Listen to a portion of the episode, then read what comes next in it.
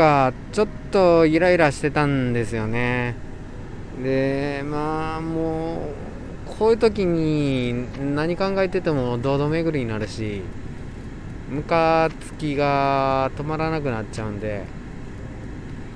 あなんか子供が起きてくる前にちょっと一発走ってくるかっつってで今日は多めにうん神社っつうか山の上の、うん、社っていうか神社まで走るかなっつって大体往復6キロぐらいなんですよね。で3キロ山登って景色も綺麗し走ってこようと思って。で走りながらなんかカラスがねカーカーとかって言ってるんですよね。それでねあのそのカラスが鳴いたと思ったらもう残って遠くの方からカーカーってあの返事が来てすげえ更新してると思って。それでこっちのカラスが「カッ」って言った瞬間に もうまだ向こうの話が続いてたみたいでカーってまた 続きがあってこっちのカラスピタッてねやめたんですよね。なんかそれ見ててな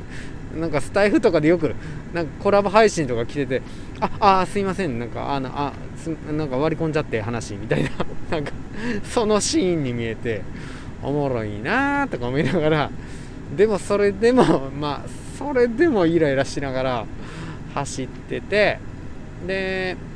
頂上着く頃にはすごい寒い中走ってるんですけども体から湯気出るくらいにはなるんですよね。坂道やから、まあ、ペース全然速くないんですけど自分の好きなペースで走ってで山登ってで結構ねあのいつも平日はもっと早くて日の日の上がらない時間なんで景色もあんまり見えないんですけども今日はちょっと日が昇っていたのであの見えたんですよね。そしたらなんかスカッとしてで子供が寝てる間に走りに来れるって家で子供を守ってくれてる大人がいるからやなっていう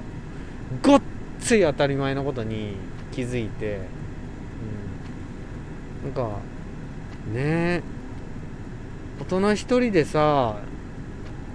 子供を育ててる人なんてそんなことおちおちできないですよね。うん。でなんかそうやって思ってるとなんか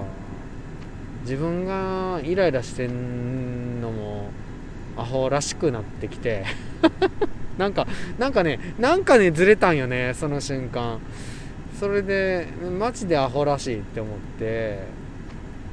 うんねだって本当に大人1人子供1人で1対1やったら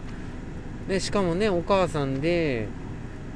お子さんが男の子をやったりしたら本当に銭湯に行くにも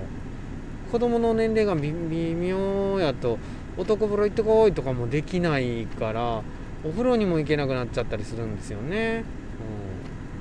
なこととかいろいろ思うとね子供をほったらかしにして山に走りに行けるなんと身分のいいことよと。はい。ということでなんか分かりませんけどなんかイライラ吹っ飛びましたって話です。失礼します。